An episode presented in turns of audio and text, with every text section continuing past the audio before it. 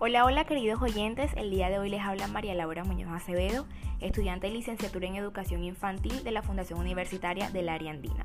Y el día de hoy les traigo un nuevo tema que sé que nos hará expandir nuestro concepto en la primera infancia. Y es que en este momento haremos un acercamiento a esas características generales de los niños entre 5 a 6 años. Empecemos.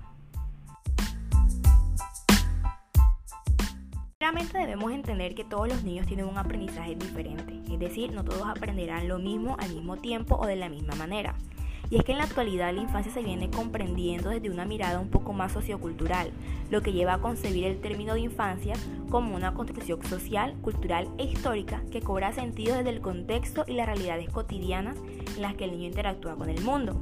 Esto pone sobre la mesa una discusión acerca de las prácticas de crianza que se deben desarrollar en el escenario educativo estas no pueden homogenizarse, sino abordarse de la diferencia y la interculturalidad, porque cada contexto social y cultural tiene un modo de entender la infancia, el cual está pues, directamente relacionado con la historicidad de dichas comunidades.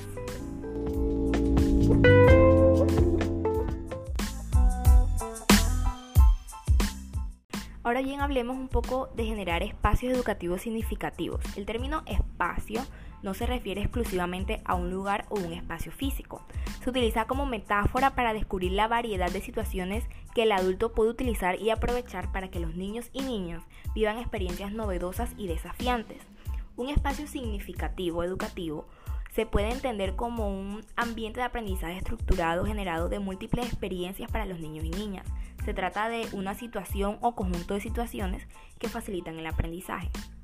Como docentes, es poco probable que promovamos adecuadamente el desarrollo de competencias en la primera infancia si desconocemos las bases conceptuales del desarrollo infantil y las particularidades de quienes la trabajan. Por tal razón nos corresponde a nosotros formarnos para cuidar, acompañar, orientar y apoyar a los niños en los diferentes momentos por los que transcurren durante su infancia y a sus familias como sus principales educadores. Pero como les mencioné anteriormente, hoy nos vamos a enfocar en los niños de 5 a 6 años. Y es que en esta etapa en el desarrollo físico y motriz, los niños y niñas muestran una mayor coordinación y control de sus movimientos corporales. Con base al lenguaje, su vocabulario se amplía enormemente. En este periodo es capaz de dominar unas 2.500 palabras y vocalizarlas correctamente. En lo personal, todo esto lo pude confirmar en el ejercicio de observación que se realizó el día 1 de septiembre en la ciudad de Valledupar. Y es que el día miércoles nos dirigimos al Parque Los Cortijos, un lugar bastante amplio que cuenta con diferentes escenarios para realizar actividades deportivas.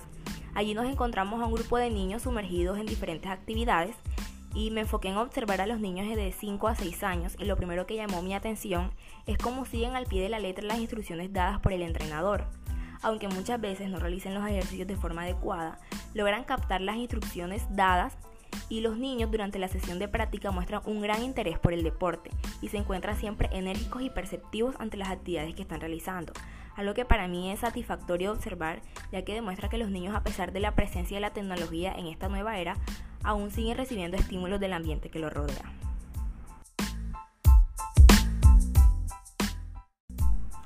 Ahora, ya hablamos del deporte en la infancia, pero de igual manera debemos hablar de la gran importancia de la literatura en esta. Y es que esta engloba mucho más que la lectura de libros. Su objetivo es poder desarrollar la imaginación y las emociones del niño. Con respecto a los beneficios específicos de la literatura infantil, podemos mencionar que el niño que practica la lectura a edad temprana se familiariza mucho más con la escritura, el vocabulario y aprende ortografía mejora la pronunciación de las palabras, su comunicación y expresividad es más fluida y sus dificultades frente al aprendizaje son casi nulas. La literatura infantil es fundamental a la hora de desarrollar la capacidad de comprensión del niño, de adquirir nuevos conocimientos y al momento de interactuar con otros niños o adultos. Bueno, esto sería todo por hoy. Esperamos que la información compartida en este podcast haya sido de mucha utilidad para ustedes y por favor no olviden estar pendiente de nuestro canal para seguir recibiendo información sobre la primera infancia. Muchas gracias y adiós.